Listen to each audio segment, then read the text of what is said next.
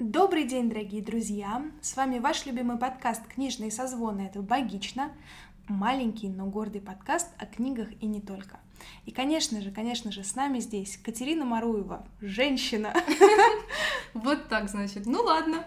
В общем, не отрицаю. На сегодня достаточно. Сегодня достаточно. Да, и Дарья Дмитриевна Ведмицкая, человек с богатым внутренним миром. Что, в общем-то, тоже женщина. А, спасибо. Итак, что же сегодня две женщины будут обсуждать? А поговорим мы сегодня про книгу Джона Браннера «Всем стоять на Занзибаре». Да, вот я уже много раз на подкасте говорила, что я не люблю антиутопии, и мы опять читаем антиутопию. Даша, расскажи, почему ты заставила меня это читать? Причем заставила в этом случае очень прям вот почти насилие над тобой совершила, судя по тому, как ты страдальчески, мученически. Отказывалась это делать. Да-да-да. Кролики кололись, но продолжали есть кактус. Это, мне кажется, вот для тебя был браннер. Ну, мы поговорим об этом попозже чуть-чуть. Да. Слушай, как мне эта книга попала в руки, тоже не очень понятно для меня лично, потому что, вообще-то говоря, я не уверена, что я читала научную фантастику до этого.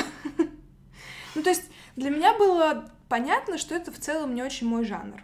Ну, нет, вру, ладно, я читала э, Соляриса, Солярис Лема, и как-то, ну, потому что надо было, потому что это какая-то такая прям классика, которую хотелось, э, с которой хотелось познакомиться. Но я прям закрыла книжку, поблагодарила... Автор сказал, я больше никогда. В общем-то, да, так и было. Вот. Но когда я прочитала аннотацию Занзибара, меня она как-то очень зацепила. И зацепила в первую очередь тем, что Согласно этой аннотации, э, автор нам представляет мир, где ограничена очень сильно рождаемость из-за того, что нашей планете грозит перенаселение. Угу. А перенаселение, ограничение рождаемости — это все, что я люблю. Звучит ужасно, но это правда. Да, ну как-то так. Вот, и я решила, что нам надо это прочитать. Вот. Потом я увидела объем и была готова к тому, что ты уже, в общем-то, откажешься. Но, Но ты почему-то... Я все-таки люблю бросать себе вызовы. Я люблю, когда мы на подкасте читаем то, что иначе я бы никогда не прочитала. Да. И мне кажется, в этом как-то подкаст меня стимулирует развиваться в тех направлениях, в которых я бы сама добровольно Точнее, не то, что добровольно. Я и так все-таки добровольно читаю. я имею в виду, что я бы сама не, при... не придумала так такой mm-hmm. себе вектор развития. Ну и тут даже более того, на самом деле, если бы не подкаст, я бы тоже до Занзибара шла бы еще очень долго, потому что, честно признаюсь, для меня этот объем, он выглядел пугающе, потому что понимая, что это научная фантастика, я прямо вокруг этой книги ходила долго, опасаясь, очень волнуясь, что я начну читать, и мне не понравится. А мы уже анонсировали книги на месяц. Да, шаг назад. И мы смеялись, что, типа, было бы смешно э, писать об отмене той или иной книги после анонса.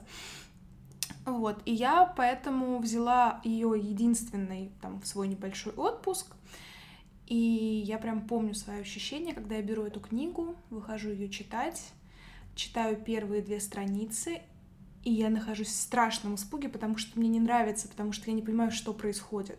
Угу. А первые главы, ну, я думаю, мы немного позже скажем про структуру книги в целом. Первые, обычно, когда ты читаешь книгу, первые главы, они тебя как-то погружают в контекст, в историю, то есть ты как-то там начинаешь узнавать, что происходит, а тут тебе первые главы этого не дают. Ты как будто находишься в какой-то какофонии звуков, новостей. Тебя просто бросили туда. Вот да. в море бросили и такой, плыви. Да, а ты такой, а, а, руки, ноги, где, что делать? Вот, и я, конечно, сначала после первых страниц я была напугана.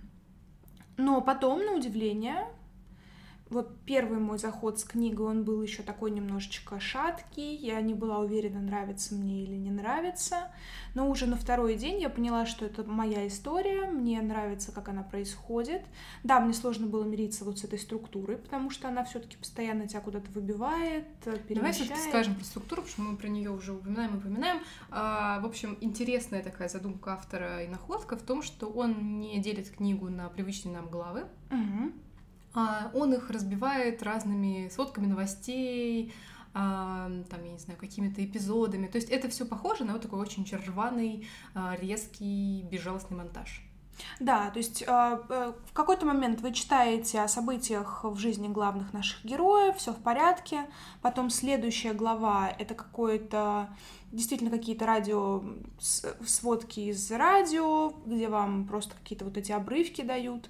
Следующее это трансляция видео видеомоментов каких-то угу. из uh, телевидения. А потом какие-то эпизоды с незнакомыми людьми до этого, и это все в такой вот куче постоянно. Да, да, да, и ты только ты, как-то вот эти вот, в общем, герои тебя держат на месте, а в остальном это такая какофония звуков, новостей, из которых ты, собственно, и формируешь свое представление о том мире, в котором живут наши главные герои. Угу. И вот здесь, наверное, пришло время сказать, а что это вообще за книга-то справедливости ради? Ой, можно я последнее скажу про саму структуру? Вот а, у меня, в отличие от э, тебя, угу не было проблем со структурой, мне как раз нравилось то, что нет такого вот линейного привычного mm-hmm. повествования. Я даже думала, может быть, он будет как-то запутывать сюжет и давать там сначала одно, а потом до этого было другое. В общем, как-то сложно играть Такая временем. игра в классике, Я люблю, да, да, когда вот это вот все есть перепутанное, я люблю как-то все эпизодами, а, и поэтому структура такая меня, форма меня не пугала, но мне стало так противно э, описание этого мира, mm-hmm что я такая, ну вот, ну блин, ну я же не люблю антиутопии, вот опять я на это подписалась. В общем, я, ну, ныла, наверное, неделю первую точно пока читала, из-за этого читала очень медленно, а потом где-то к последней третьей я взбодрилась. Ну, то есть мне она далась тяжелее, то есть мне не было такого, что на второй день уже я поняла, а, что мы поладим, нет, я до последнего вообще тянула с, э, с Браннером и с нашим сближением. Но под конец я могу сказать, что я не расстроилась, что мы ее прочитали, mm-hmm. и в целом у меня сейчас достаточно позитивное отношение к книге. Yes. Yes, yes, yes. А... Ну, а теперь расскажем про саму книгу. Ты знаешь, я хочу даже наш разговор о книге немножечко подальше перенести, а сначала хотелось бы поговорить про контекст, про время написания этой книги. Что вообще, что происходило? Вообще, кто такой Джон Браннер? Вот ты слышал раньше эту фамилию? Нет. И я нет. И, в общем-то, это неудивительно, потому что у Браннера в советское время была переведена какая-то одна единственная книжонка, вот опять же из серии научно-фантастическая литература, что-то такое, так как мы все далеки от этого жанра, то, собственно, никогда про него и не слышали. Угу. И только вот не так давно его начали как-то переиздавать потихонечку, в частности, вот эту его книгу «Всем стоит на Занзибаре». Джон Браннер — это английский научный фантаст — и это тоже немножко удивляет, э, то, о чем ты говорила, Катя, что изначально даже кажется, что это вообще-то американская книга, потому что, собственно, э, место действия это США, ну, по большей части. И действительно, здесь, собственно, главные герои американцы, и когда ты понимаешь, что он англичанин, то немножко такая вот шибка в мозгу происходит, потому что в самой книге про Англию почти ничего нет. Да. И из-за этого, кстати, сам автор даже подвергался критике от своих соотечественников, потому что они его обвиняли вот в такой американизации, что он слишком там вот за тех играет, а не за наших. Угу. А, и в 1968 году, собственно, Браннер пишет «Всем стоять на Занзибаре». Книга получила неоднозначную оценку, кто-то ее очень сильно начал нахваливать, кто-то подверг ее серьезной критике, но несмотря на все это, книга получила очень престижную премию Хьюга. То есть многие научно-фантастические романы, и не только, они, собственно, в общем, в этом, в мире научной фантастики, это очень престижная премия. И, собственно, вот это Браннера немножечко так вознесло на такой Олимп, за ним стали следить, но при этом незадолго до его смерти книги перестали публиковаться, ну и как-то у него не очень прям огромный такой ну да, насколько я посмотрела, он после 70-х годов не то чтобы что-то много писал. То есть его пик пришелся примерно вот до, ну вот в 60-е годы. Да, да, да. В общем, у него такая очень ограниченная библиография в целом. Вот, это, наверное, то, что нужно в целом знать про Браннера. А, а действо время действия книги — это 2010 год. Да, и довольно смешно смотреть, как из 2021 как не оправдались его представления в 2010 да, году. Да, но, собственно, что вообще в 1968 году заставило Браннера написать такую научно-фантастическую антиутопию? Ну, слушай, тут, мне кажется, конечно, на него очень сильно повлияли э, идеи Евгеники, которые в 60-е годы еще прям цвели и пахли. Угу. И тут, с одной стороны, мне очень хочется отнести вас к нашему эпизоду прошлого сезона, который мы записывали зимой э, по книге «Она смеется как мать», потому что там мы как раз читали э, про развитие генетики, ну и в том числе Евгенику, которая немножко вот предшествовала генетике, и там очень подробно описываются всякие разные mm практики, и они вызывают, конечно, ужас у современного человека. Когда я читала это, конечно, меня шокировало, и я поняла, что это реально происходило, и поэтому, когда я читала эти все ужасы Браннера, как там стерилизуют людей, я такая, ха-ха-ха, это все реально было в 60-е годы, и это, конечно, пугает. А, а также, кстати, мы говорили про вот этот вот контекст саму, сам, самой жизни Америки. Ну, все-таки действие происходит в Америке, потому да. что поэтому будем представлять, что автор, вот, наверное, тоже оказался в Америке, что в этот момент изобретают э, таблетку для контрацепции женщин. И вообще-то ее продвигают как некий способ планирования семьи угу. и даже ограничения рождаемости. Да. И, в общем, всякие евгенические общества активно э, поддерживали это. А, ну, соответственно, через них тоже, как через некую попытку, э, ну, все-таки такую очень антиконсервативную вещь создания. Ну, в общем, это все шло тоже рука об руку, и как нельзя сбрасывать со счетов. Ну, тут в целом нужно понимать, что э, в целом у нас есть некоторое представление о Евгенике как о такой части программы нацистской Германии. Но mm-hmm. дело в том, что Евгеника это вообще-то что-то, что зародилось аж в начале э, 20 века. И тут для меня было такое забавное открытие, что вообще-то говоря, этот термин э, и целом изначально эту науку как-то открыл Фрэнсис Гальтон, человек, который является двоюродным братом Дарвина. И тут вот типа эволюция, здравствуйте, а мы подойдем с другой стороны. Это было чем-то очень забавным. И Гальтон продвигал Евгенику как такую новую религию вообще, это прям прямая, ну как бы вот эм, цитата, да, что новая религия. А, и уже только потом э, эти идеи перекочевали в нацистскую Германию. Что такого вообще интересного происходило в начале 20 века, что Евгеника так завладела умами населения? А дело в том, что по тем временам Евгеника это был тренд, причем сейчас все-таки он для нас носит нарицательный такой характер, как-то вот само слово Евгеника. А тогда это направление было супер популярно среди аристократов, ученых. Э, ну да, тогда это реально была наука. Сейчас мы Евгенику не считаем наукой, мы считаем наукой генетику на всякий случай, если вдруг кто не знал. Да, и тогда э, этим направлением были заинтересованы многие. И в частности был такой дядька Генри Годдард, э, учитель из Вайленда. Про это мы, кстати говоря, тоже говорили в подкасте «Она смеется как мать». И в целом, если вдруг кто-то еще не читал эту книгу, то я ее хайли рекоменд, потому что для меня, например, это вообще одна из лучших книг прошлого года. В общем говоря, Генри Годдард — это учитель э, из Вайландской школы, где учились дети со всякими ментальными и физическими особенностями. И в частности, там была девочка с умственной отсталостью. И он решил проследить ее родословную. И он дошел до того, что вообще-то был один такой мужчина, и он э, наследил. То есть он э, сначала побывал с женщиной здоровой, благоразумной, приятной, с которой было все в порядке, и оставил ей детей. А потом он э, связался с женщиной со сниженным интеллектом. И таким образом у нас образовалось две ветви семьи Каликак. Э, собственно, так книга и называется «Семья Каликак». Вот. И он наглядно на вот этих двух линиях, двух родах показал, как э, наследственность влияет на формирование личности, на формирование таких черт, как, например, интеллект. И долгое время эта книга активно поддерживала идею Евгеники.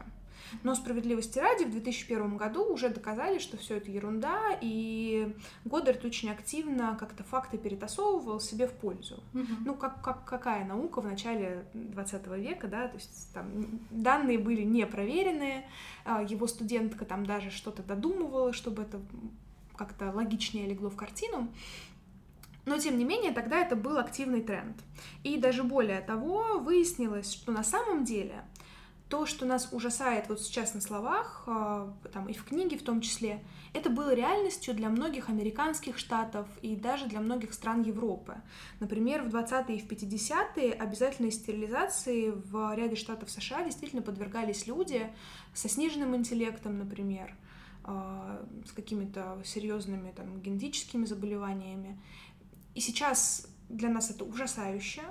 И это, собственно, то, что вызвало мой интерес к книге, да, что mm-hmm. вот этот вот такой разрыв шаблона, что людей в 2010 году должны как-то ограничивать в их выборе, рожать или не рожать детей. И ну, не то, что ограничивать, запрещать. Да, да. И это вызывает ужас и при этом интерес, что было бы, если бы вот это... Эм, как это? Как это, как, как это по-русски? А, если бы вот эта программа стала mm-hmm. дальше поддерживаться. Да, но генетика все-таки вытеснила Евгенику. Пришла и сказала: вы не правы, ребята. И с тех пор мы стали жить лучше. Ну да. Ну а что еще, Катя, что еще было в 68 году вообще? Что а, происходило? Вообще, кстати, 68 год очень важный год для искусства, например, для современного. Ну, в том числе благодаря тому, какие социальные процессы происходили mm-hmm. а, в Европе. И это, с одной стороны, а, Красный май и студенческие забастовки в Париже, которые в итоге привели к просто там, там 10 миллионов людей участвовали в забастовках. И это были такие левые движения, mm-hmm. которые за то, чтобы профсоюзы имели действительное влияние на предприятиях и так далее. И они длились, э, ну, с, до конца мая точно, то есть практически месяц. Также Пражская весна, конечно же. А, и вот, которая закончилась э, заходом танков, э, красных танков советских в, в Прагу. Тот факт, который почему-то всегда активно замалчивается на уроках истории, ну а, да ладно. Да, и я, кстати, хочу тут посоветовать такой довольно, как сказать, попсовый, но малоизвестный, вот как ни странно, а, сериал, который выходил, по-моему, на медиатеке несколько лет назад. Uh-huh. Он как раз так и назывался 1968 или просто 68 а, и он сделан в формате, ну вот как это назвать, вот как будто это вот все происходит на экране твоего телефона. Uh-huh. Я его смотрела с компьютера, наверняка можно смотреть с телефона, чтобы был больше эффект. И там а, а, рассказывают про разные события, причем его рассказывают то с одной, то с другой стороны. Соответственно, ты в какие-то моменты, когда уже на протяжении многих серий ты видишь, как это все пересекается, это очень интересно. Uh-huh. Я его, по-моему, не досмотрела до конца, потому что там я смотрела вот неделю, как выходили серии, в какой-то момент забросила, там что очень много серий, и это действительно было очень интересно, потому что 68-й год очень наполнен событиями, и вот так сейчас на вскидку можно вспомнить вот эти два, а еще, кстати, э, протесты анти-Вьетнам, против войны во Вьетнаме, это тоже 68 год. Вот. Но на самом деле там было гораздо больше, и то, как все это вот э, перемешивается, узнать вообще довольно интересно. А также интересный факт, который я обнаружила совершенно случайно, когда просто смотрела в Википедии про вот нашу книгу что-нибудь, я обнаружила, что в 68 году на самом деле было издано очень много э, всяких научно-фантастических и антиутопических романов. Ну, например, в тот же год вышла э, 2001 «Космическая Одиссея», «Мечтают ли андроиды об электроовцах» роман Филиппа Дика, а он как раз считается таким очень признанным классиком. Известный, да. А, что у нас еще? Нет, на самом деле очень много известных. Ну, волшебник угу. земноморья, ладно, допустим, это все-таки больше не фантастика. фантастика. Но все равно это такой очень фантастический да, довольно да. набор. Час быка угу. Ефремова, нашего соотечественника, тоже он такой с научно-фантастическим налетом.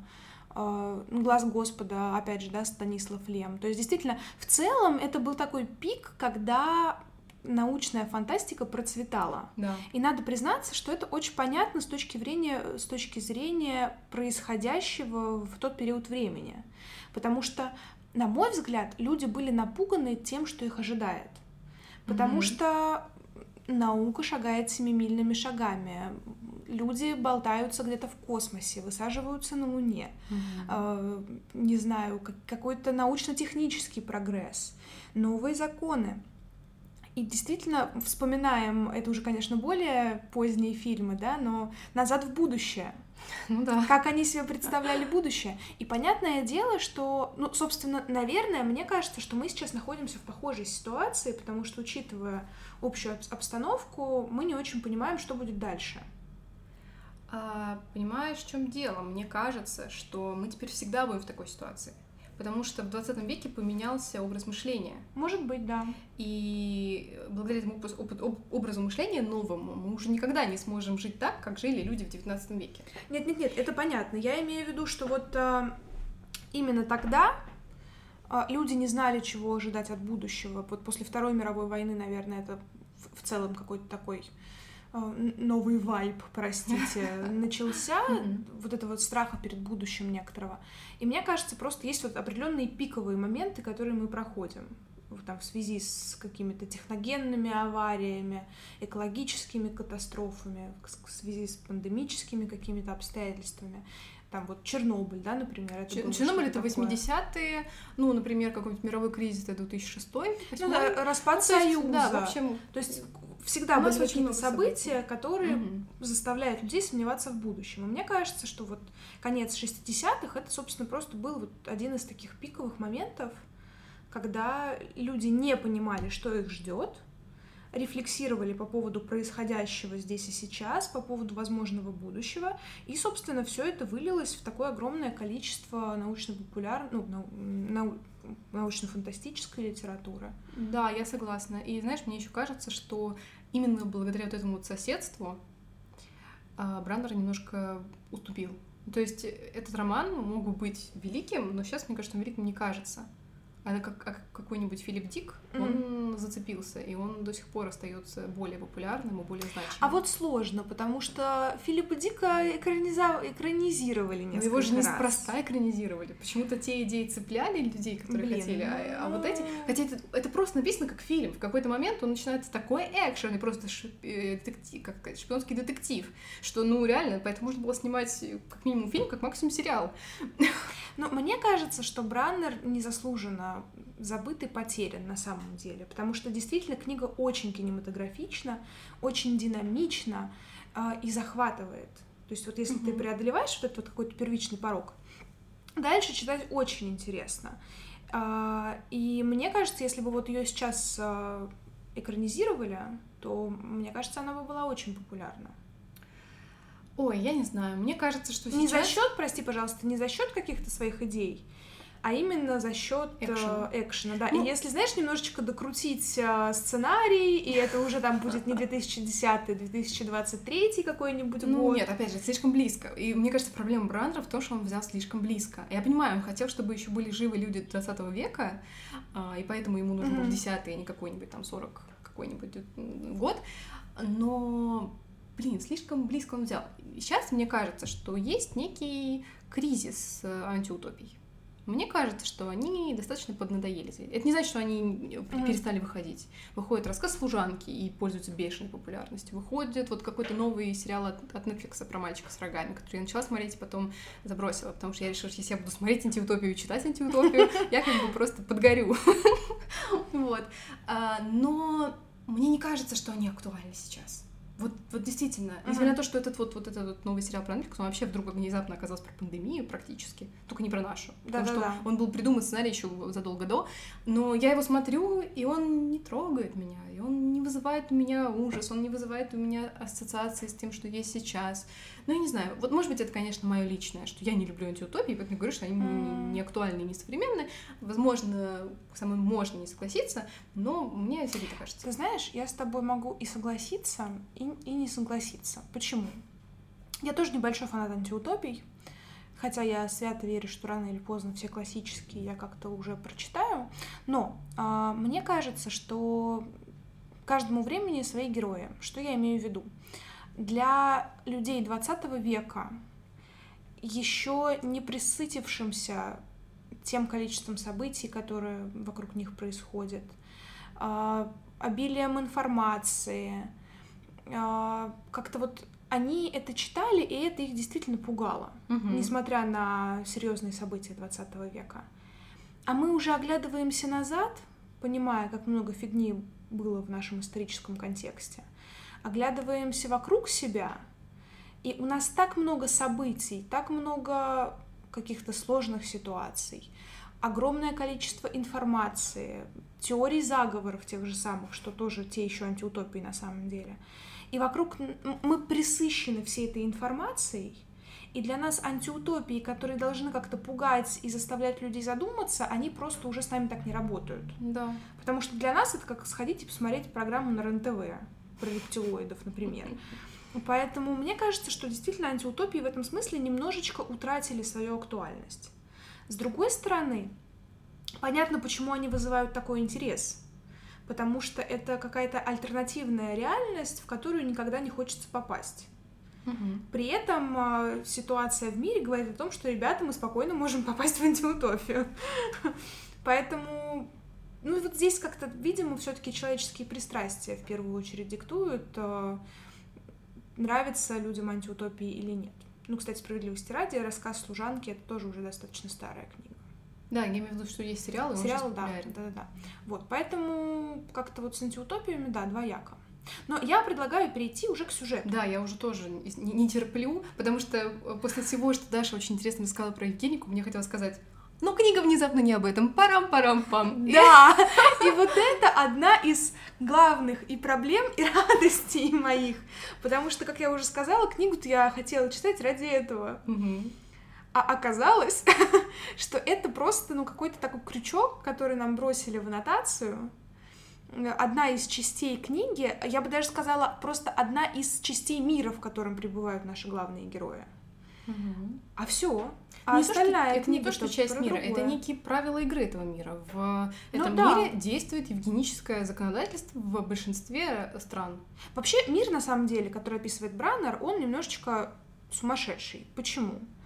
Люди спокойно употребляют наркотики каждый день, э, чтобы мир им казался более привлекательным. И это поддерживается на государственном уровне, потому Мгм. что, собственно, большие корпорации выпускают постоянно какие-то обновленные версии наркотиков.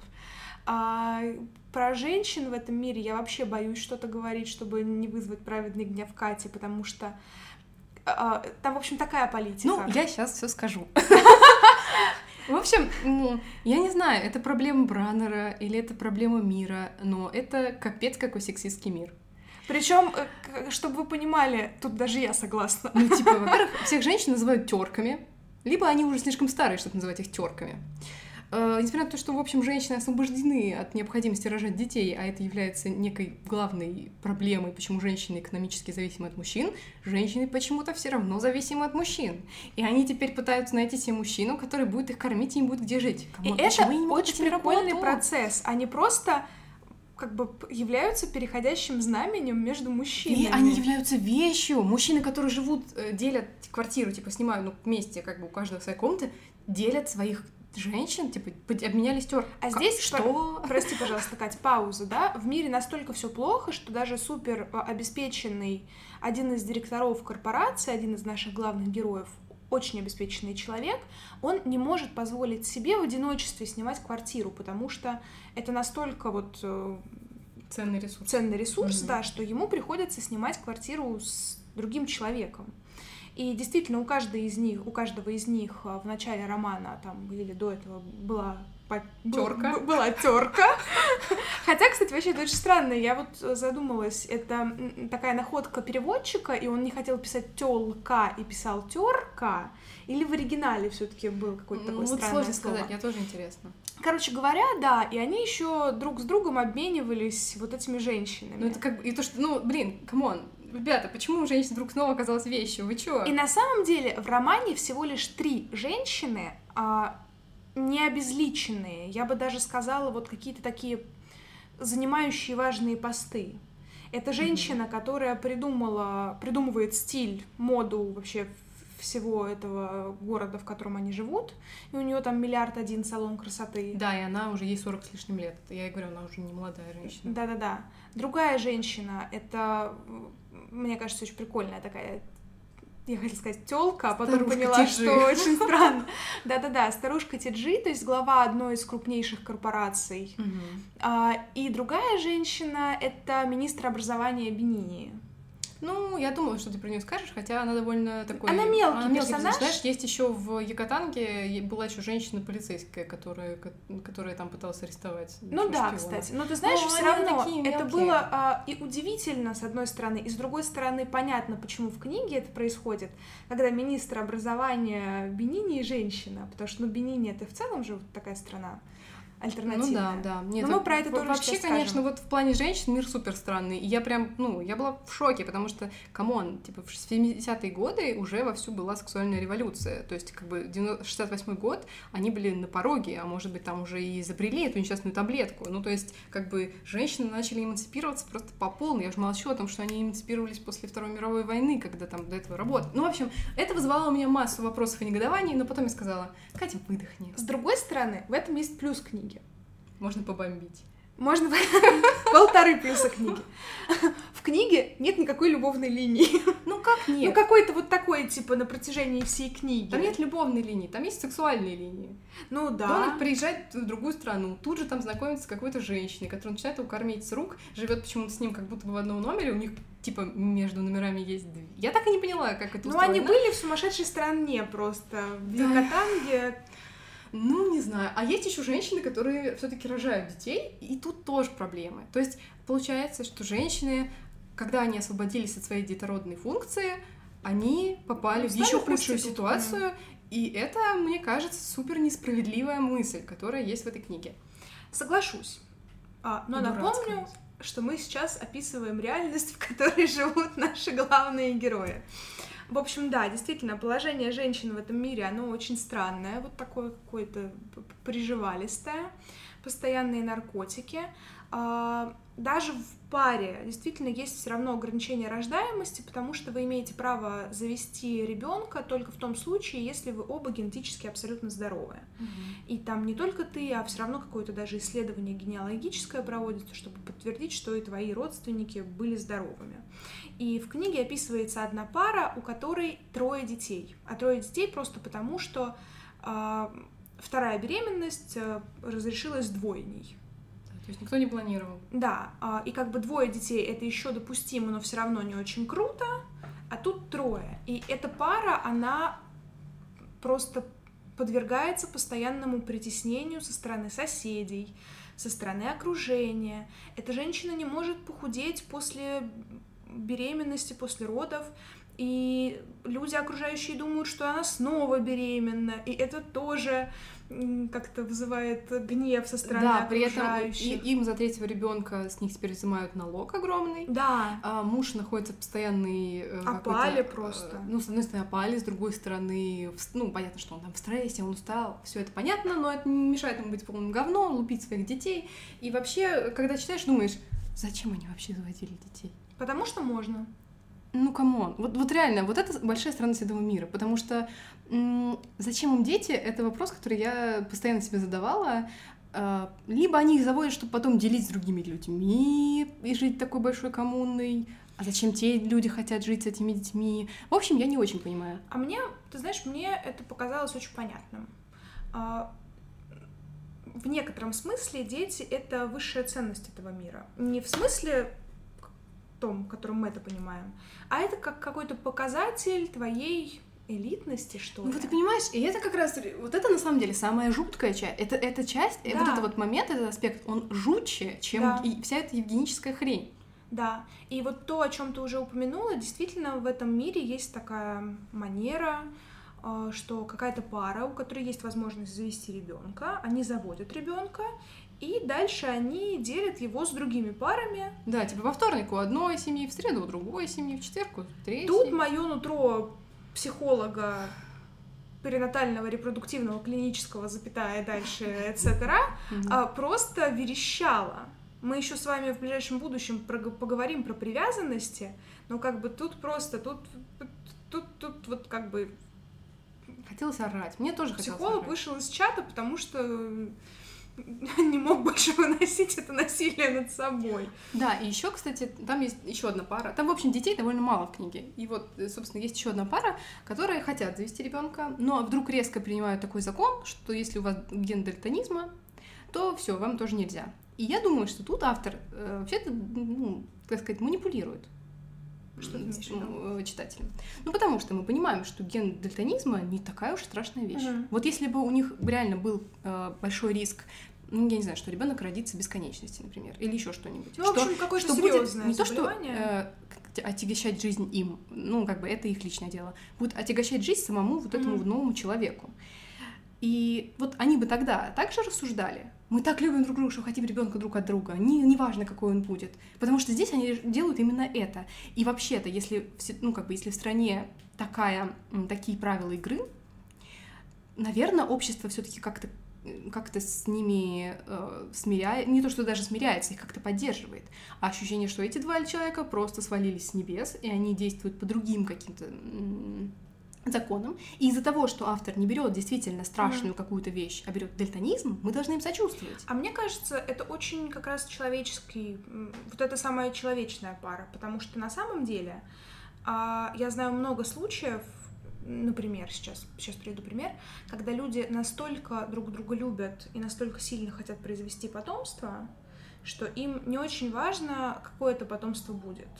И вот с этой точки зрения это самая понятная пара, у которой есть реальная мотивация внутренняя для того, чтобы завести ребенка. Mm-hmm. Вот реальный пример. А, в общем, мужчина и женщина, они познакомились а, в психиатрической больнице, и у него, и у нее был диагноз шизофрения. И, ну, как бы шизофрения это то, что очень часто, когда она есть в генезе, там, а, короче, отягощенная наследственность, это называется, когда у кого-то из родителей есть а, какое-то подобное заболевание. И этот ребенок, он родился с огромным количеством соматических заболеваний, там это была и заячья губа, и какие-то сердечно-сосудистые системы, то есть это была очень тяжелая ситуация. И помимо этого у него еще и были огромные психиатрические проблемы. Шизофрения это не то, что ставят в детстве, это, ну, как правило, ставят аутизм, но просто аутизм есть разного генеза, непосредственно аутизм и аутизм при шизофрении. И было понятно, что у мальчика это вот аутизм при шизофрении. Ну, понимаешь, мне кажется, как раз это такой пример, который больше подтверждает мою мысль о том, что на самом деле это странное желание. Вот такое слепое желание иметь друг от друга детей, несмотря на то, каким он будет, это, ну, я не могу сказать, что это здоровое желание. Это эгоистичное желание. Но вот. люди по природе и... свои эгоисты. Да, но все-таки это немножко другой мир. Ну так вот, я, как, мне как раз кажется, что все-таки этот ребенок не был, ну знаете, как в каком-нибудь фильме Дитя человеческое спасителем этого мира. Конечно, нет. Вот. Это, был, это было реально их эгоистическое желание, которое они потом все равно стали исполнять и mm-hmm. несмотря ни на что, и у них появилась еще и нелегальная беременность, и мне как бы возникал вопрос, вот как они вообще собирались дальше решать эту проблему, но благо Нет, проблема решилась сама собой. планировалось вот что, что эти ребята, они узнали, что они беременны, и они хотели переехать в штат, где еще вроде как то ли можно было еще рожать детей с дальтонизмом. Угу. Короче, какой-то штат, где были послабления вот в плане рождения детей с такими особенностями. Но получается так, что принимают закон относительно этих штатов с ужесточением. И, соответственно, ну какая им разница, переезжать туда или нет, если вот угу такая вот история. И они сначала едут к женщине, у которой, простите, просто ферма по производству детей. Она, собственно, готовит детей на усыновление просто в промышленных масштабах. И они хотят, чтобы все сделали так, что этот ребенок якобы будет усыновлен.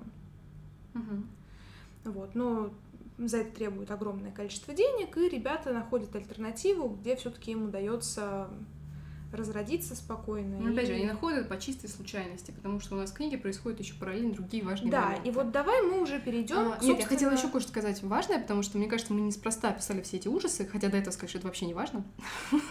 Но, как понимаете, для нас, как для людей, важно. А, да. А, что вообще-то весь этот ужас, который мы сейчас записали, он в книге обуславливается тем, что человечество успело за эти несчастные 30 лет, от 70-го до 10 -го года, понарожать, размножиться так, так, как будто их просто, я не знаю, безумно клонировали. Да. И вот это, мне кажется, ну тоже какой-то большой, даже не знаю, натяжкой, обманкой или ну, вот еще чем-то. Потому что я не знаю, конечно, может быть, в 68 году или вообще в 60-е годы еще так об этом не думали. Но я просто хочу как-то на это обратить внимание, что у нас в современном мире есть тенденция к тому, что люди уже не заводят по 8, 10, угу. 15 детей. А чтобы размножиться до таких масштабов, которые описывает автор, им нужно было рожать как минимум, наверное, детей 10, и чтобы они еще все выживали. Потому что там безумные цифры, ну просто безумные. И э, когда мы знаем о том, что все-таки люди э, в развитых странах, желая ну, как бы дать ребенку максимум э, благополучия, образования, здравоохранения, вот все, все, лучшая еда, все на свете, заводят одного, ну максимум двух, нам в это сложно верится. И это, и это тот факт, который еще сильнее раздражал меня в книге. Потому mm-hmm. что я понимаю, что это нереально. Я не только вижу, что в 2010 году это не случилось, но я еще и понимаю, что это просто по процессам так не работает. Плюс я вижу вот это все нагнетание, которое случилось из-за этого, mm-hmm. а это нам нужно, чтобы, во-первых, обрамлять сюжет, во-вторых, э, как это его двигать. Я испытываю раздражение, потому что, ну, мне кажется, это какой-то фикцией. И при этом, вот когда я наконец смиряюсь через две трети романа mm-hmm. с то, что, ну, пусть, ну ладно, пусть это есть, наплевать вот тогда становится интересно, потому что там вдруг оказывается, ну реально такая просто какая-то социологическая, просто экономическая феерия. начинается шпионский детектив. И начинаются реально интересные вещи, mm-hmm. о которых на самом деле этот роман. Слушай, ну мне кажется, что просто здесь действительно не надо учитывать, про какой год автор как бы пишет. Так это ни в каком году было бы невозможно. Ну вот мне кажется, в этом и суть антиутопии, что мы откидываем вот это вот это невозможно. Но тогда мы не боимся. Если мы считаем, что это невозможно, мы не боимся. А, а утопия хочет, чтобы ты боялся. Так я тебе и говорю, что твоя задача просто не учитывать, я имею в виду, что русский язык, приди мне на помощь, пожалуйста. Короче говоря, что мы должны откинуть в этом смысле немножечко здравый смысл, потому что автор явно делает какие-то допущения, которые он не описывает в романе. Uh-huh который он просто берет за данность для того или иного мира.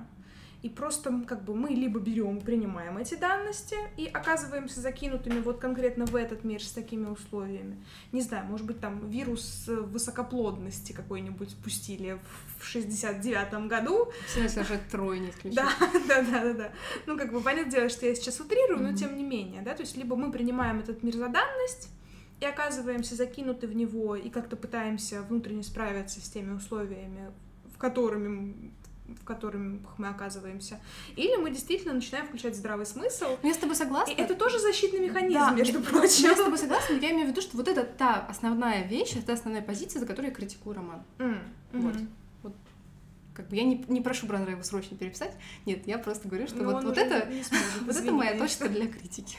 Слушай, нет, я в этом смысле не хочу и не буду его критиковать, потому что не хочу и не буду. Точка. Но критика это анализ. Нет, я, я не призываю тебя не критиковать его, я просто говорю о том, что для меня вот это работает немножко с другой точки зрения. Вот, и хочется уже перейти к тому вообще, о чем этот роман, собственно говоря. О, господи, тут меня кот бьет по ноге, намекая, видимо, что пора, пора уже. А дело в том, что мы оказываемся, по-моему, это Нью-Йорк, правильно ведь? Ну, наверное. Короче, один из мегаполисов США. Я уже описала вкратце, что это за мир, но он вообще чудной, потому что люди там не ходят гулять. Они как-то перемещаются, видимо, на такси или на общественном транспорте, вот сугубо от точки А до точки Б, и как-то зациклены на вот такую вот немножко как роботы какие-то такие. Ну да, но они не выходят на улицу, насколько я помню, потому что есть такое теперь такая фишка, как макеры, то есть люди, которые, э, ну, как говоря, в вмешательстве начинают убивать людей. Да, сходят с ума они, собственно, из-за того, что там слишком много людей. И Браннер, кстати, здесь приводит э, состояние амок. У Стефана Цвейга есть рассказ Амок, когда один из э, чужеземцев, это где-то было вот где-то на Востоке, где, в общем, а, житель сходит с ума, и вот в этом состоянии он начинает бегать и убивать людей. Ну вот да, собственно, макеры — это вот люди, которые так вот сходят с ума, входят в это состояние амока и начинают убивать. Да. У нас есть два главных героя. Норман Хаус, один из главных директоров а, General Technics, одной из самых крупнейших корпораций, собственно, мировых — а, он афроамериканец, и вообще в этом романе очень много афроамериканцев на самом деле. Это какая-то тоже такая вот, типа, толерантность ради толерантности. В смысле? Ну, вообще-то в 68-м уже было довольно много афроамериканцев. Нет, это понятное дело, но это просто меня как-то удивило, знаешь, если... Просто мне казалось, что в, там, 60-х, 70-х это не было какой-то такой сильной фишкой литературы, и тут нам выведен главный, один из главных героев афроамериканцем, мне это показалось таким, типа, чем-то прикольным. Ну да, это прикольно еще и потому, что вообще в книге очень много указываются на всякие болезненные российские моменты. Да, да, да, да. И это классно, потому что на самом деле, если мы посмотрим и на сегодняшний день, и на реальный 2010 то вот этих вот российских э, проблем, скажем так, в обществе действительно и было, и есть до сих пор. Да, и на самом деле вот Норман Хаус, он, э, собственно, его поэтому и взяли в верхушку управления General Technics, потому что он афроамериканец, и им надо было как-то вот разбавить Мгм. эту тусовку. А, Как, как мы уже упомянули, он снимает квартиру вместе с а, парнем Дональдом Хоганом. Он белый, на всякий случай. Да, он белый, ничего не делает, просто учится, что-то читает. Да, э, всё ему думает. уже за 30, и у него такая легенда, что он просто такой, ну, как бы обеспеченный парнишка, который может позволить себе ничем не заниматься. Э, И, собственно, вот эти вот двое живут уже много лет вместе и не разговаривают. Ну, не, как бы просто не общаются. А тут вдруг как так случается, что они начинают с друг, другом, с друг с другом общаться. И вообще-то говоря, оказывается, что Дональд это шпион. Его еще во времена университета завербовали а, и сделали таким анализатором. То есть его суть была в том, чтобы он постоянно ходил, изучал э, там, литературу какую-то, новые какие-то Мгм. сведения о мире.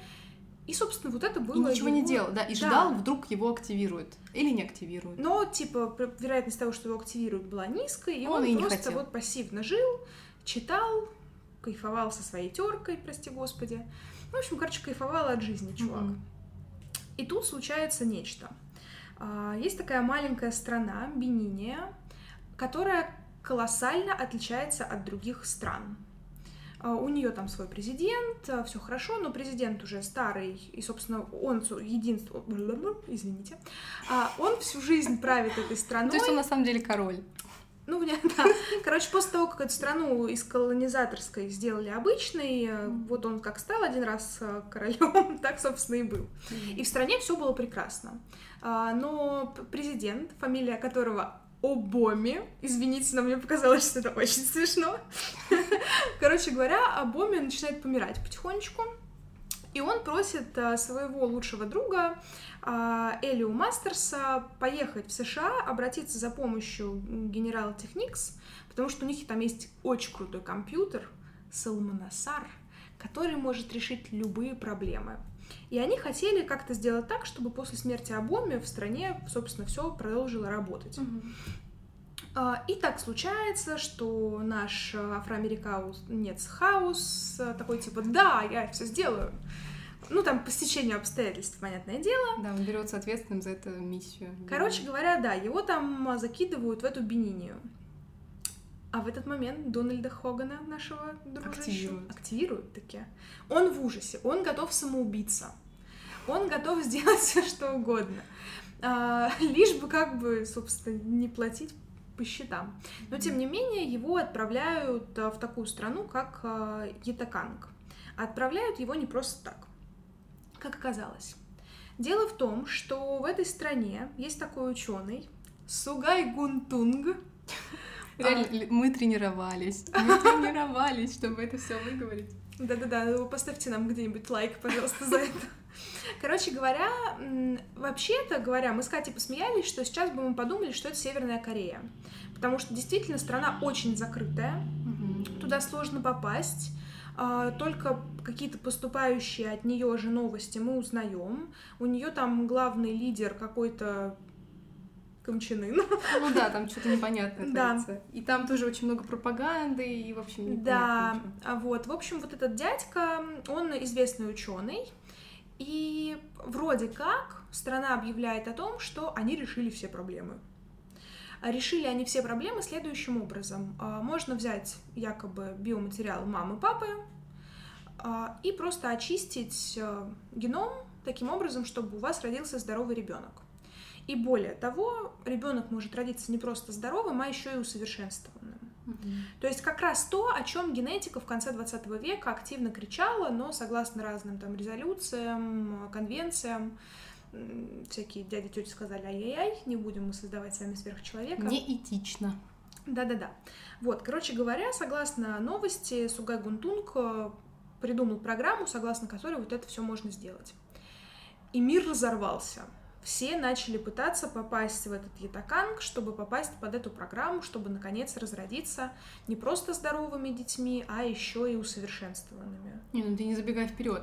Не то, чтобы все туда пошли, туда я, ну, прямо Но они направились. пытаются. Но, но все сразу загорелись, с одной стороны, этой идеей, Да.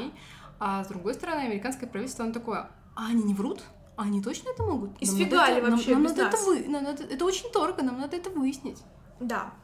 Ну, И нашего Дональда закидывают туда, Потому что он, он внезапно знает генетику и биологию, и еще и якота, вот этот танский. Ятаганский язык, да, но он учил, э, он был биологом и так далее. Короче говоря, его задача узнать вообще, правда это или неправда, и по ходу дела еще то ли убить там этого лидера страны, то ли этого ученого.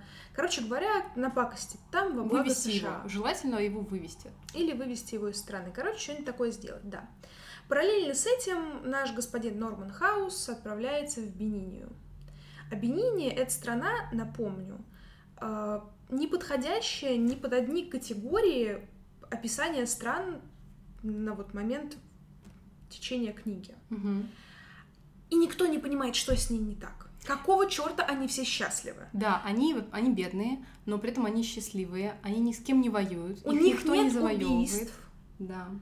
И, и типа они очень боятся, что две страны рядом находящиеся начнут какие-то завоевательные поступательные движения сделать в их адрес, но почему-то ничего не делают. И никто не понимает, что происходит. Более того, когда они пытаются э, весь этот пул информации дать этому умному компьютеру Салманасару, он говорит, невозможно. Так не бывает. не, сначала ему дают гипотетические данные, и он говорит, все будет хорошо. А потом ему дают реальные данные, и он говорит, невозможно. Аномалия. И никто не понимает, что происходит.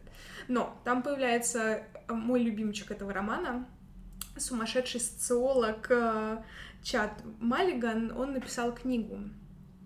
Катя? Словарь гиперпреступности. Да. И периодически вот, э, вот Вставки ме- из да, этой книги. есть. Да-да-да. И это, конечно, вот, это, вот эти части нас и переносят в реальность, помогают познакомиться вот с этими... С миром, да. Он, очень, он очень язвительно описывает э, происходящее. Он очень язвительно относится к людям, вообще ко всем. То есть он такой прям голос такого ехидного автора, человека-ненавистника. Да. кажется.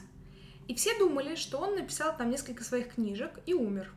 А он не умер, он задолбался. Задолбался и пошел бомжевать. А, вообще-то бомжевание это в новом мире такое как-то официальное вообще. Трудоустройство. Получаешь решение. Спать на улице, Мгм. да. И он вот 20 лет так жил спокойно, тусил себе на улицах а, и решил вернуться в этот мир со своими миллиардами на счетах. Вот. И, и сразу, конечно же, он познакомился с крутыми ребятами. И, и- и да- и начал с ними жить. Да, да, да. Ну и, собственно, вот этого крутого социолога приводят к этому Салманасару, и за 15 минут э, Маллиган просто решает все проблемы этого компьютера. Это, знаете, такая эффектная психотерапия просто была эффективная. это и было похоже, потому что он ему говорит, я тебе задам такой вопрос. И ему отвечает такой, а теперь вот такой вопрос. Тры-ты-ты-ты. Да-да-да. А вот так? А вот. И он такой, да, все, я могу, я все считаю. Да. И, короче говоря, а, здесь вот есть такие две основные линии. Это, собственно, происходящее в Ятаканге, насколько реально это открытие, о котором все говорят, что с этим делать, а как на это открытие реагирует а, Сугай Гунтунг. Вообще, он-то сам знает, что он это открытие сделал. Вот. И другая линия — это вот это самое обвинение и попытки понять, а что, собственно, с этой страной не так. И вот наши главные герои этим активно и занимаются. Но мне кажется, мы, наверное, не будем спойлерить финал.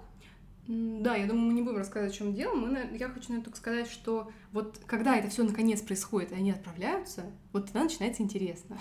Я кайфовала. Знаешь, вот последние страниц 200 Да. я и хотела, чтобы книжка закончилась, и чтобы я наконец поняла, что не так. Ну, в смысле, что, что там в конце.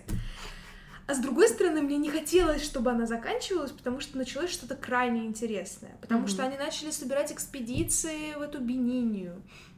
Они отправили, да, вот этот самый социолог, он собрал огромную... Он сначала такой, я больше не буду работать, я не хочу работать, ничего не хочу делать. А потом ему говорят, Бениния, все сломано. Везите меня в Вининию. И он такой, да, поехали, мне нужны социологи, антропологи, психологи, лингвисты. Короче, он собирает огромную команду, чтобы понять, что в этой стране, собственно говоря, так или не так. Что в ней такого? Что такого? Да. Что, в чем секрет? И это, конечно, вот этот финал и описание того, что не так в этой Бенине или что в ней так, оно и забавное, и реалистичное одновременно. Потому что, ну, с одной стороны, ты такой думаешь, типа, блин, ну, бред какой-то. Что они там напридумывали. Ну да, это кажется смешным, но на самом деле, с точки зрения современной науки, это, ну, это, наверное, возможно. Не то, что возможно, но, знаешь, я вот о чем думала. В общем, короче, это такой немножечко спойлер. А, в отношении... Такие пять минут назад. Мы не будем спойлерить. Немножечко спойлер. Нет, ну это такой незначительный спойлер. Короче говоря, просто вот эти бенинцы, конкретная народность, они оказываются очень такие располагающими к себе. Угу. По, по, там, по какой-то конкретной причине а, которую они объясняют генетически. Там даже есть такая у них поговорка, что, мол, а, бенинцы забирают твое сердце. Да, очень поэтично. Вот. И мне кажется, что в этом э, такая, такой есть забавный момент, потому что в 90-е открыли зеркальные нейроны, то есть э, такая штука, которая, собственно, способствует нашей эмпатии, восприятию чувств другого человека. Это, конечно, разные вещи с тем, э, о том, что пишет Браннер, но, тем не менее, вот зеркальные нейроны, то есть он чуть-чуть он предвосхитил угу. и не так понял, но вот как, как мог. Поэтому погуглите про зеркальные нейроны, это тоже очень интересная, классная штука. И люди с такими плохими зеркальными нейронами психопатичны очень сильно, то есть они как раз очень плохо воспринимают чувства другого человека и, и, и не эмпатичные, короче, они ребята. Ну вот, а про шпионскую линию в Ятаканке можно сказать только то, что там просто дикий экшен. Ну вот просто кровь, кишки, сабли. Причем в прямом смысле этого слова. Реально. И ну и все на самом деле, потому что она просто такой экшен, экшен, экшен, а потом заканчивается. И при этом интересный экшен, потому что да. там тоже есть очень понятные человеческие чувства этого профессора, тоже с культуральными особенностями, да, он там по ряду событий не мог отказать этому mm-hmm. Хогану, но при этом ты видишь его внутреннюю борьбу, как он да, нет, там действительно интересно, но просто как бы сюжетно гораздо важнее то, что происходит в Бенине. Да, ну, в общем, знаешь, э, я прям очень довольна тем, что я ее прочитала. Ну, да, я тоже могу сказать, что в целом это был интересный такой опыт. Ее интересно на ней думать, ее интересно обсуждать. И в конце у меня такой вопрос. Э, последняя страница, последняя, значит, э, вот это вот там, самая последняя сцена, это Соломан Сар думает. Mm-hmm. Вот тебе не показалось ли, что автор тебе намекает этой последней сценой, что это все фантазия этого компа? Блин, ты знаешь, я не думала так. А мне показалось, что это такой смешок, что типа, а может это все фантазия, а может, может это быть, правда? но просто здесь важно понимать, что Соломон Асаров, вот этот, это очень важный и крутой компьютер, который гипотетически может начать а, у него может зародиться свое сознание. Угу. То есть то, о чем мы сейчас говорим с нейросетями, нейрокомпьютерами. То есть, да, на самом деле это прям суперкомпьютер, который работает с базами данных, который да, анализирует данные. То, что сейчас э, в обиходе очень угу, большого количества да, компаний. Да. Вот. И мне кажется, что нет, что это не было фантазией Салмана Сара, просто вот как раз в конце, после того, как Маллиган с ним побеседовал, вот как раз этот разговор и был таким толчком для того, чтобы э, у Соломона Сара появилось собственное сознание. Возможно, да, это тоже как одна из гипотез. Мне, кстати, еще понравилось, что, несмотря на то, что это антиутопия, жанр довольно мрачный, автор совершенно не технофоб. Mm-hmm. Я бы даже сказала, что он технофил, потому что обычно, если речь заходит о какой-то искусственном интеллекте и огромной, сильнейшей, мощнейшей машине, то мы ждем от нее подвоха. Ну, нас так культура научила.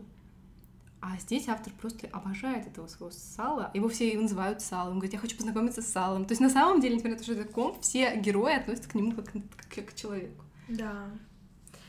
Да, это... Ну, просто знаешь, его мрачность была в другом. Да. Поэтому еще как бы и с компьютерами тут э, как-то закрутить было бы вообще просто... Он видит больше в компьютере, чем в людей. Да. Ну, если вы не Бенинц, конечно. Слушай, ну как, ты вообще можешь рекомендовать эту книжку? Да, я, наверное, порекомендую ее, в принципе, тем, кто любит антиутопии. Потому mm-hmm. что, несмотря на то, что мы уже сказали, что да, на популярности, а может быть и по ну, какому-то интересу уступает, ну там уже Филиппу Дику или там еще кому-нибудь, это все равно интересный какой-то опыт, если вы что-то искали такое не банальное. Mm-hmm. Вот. Я больше все-таки рекомендую прочитать «Это смеется как мать». Да, она смеется как мать. Я вообще рекомендую всем своим студентам, мне кажется, раз в семестр стабильно теперь угу. а может быть и чаще, поддерживаю. Но и Браннера я, наверное, тоже рекомендую. Может быть, если вы любите антиутопии, но читали вот только какие-то основные, ой, антиутопии, научно-фантастическую mm-hmm. литературу. Если вам хочется еще что-то из этого жанра, и вы не были знакомы с Браннером, вот, мне кажется, что не, не стоит как-то ее вот скидывать со счетов, и мне бы хотелось, чтобы авторы заметили, потому что он только-только начал выходить на российский рынок, насколько я поняла.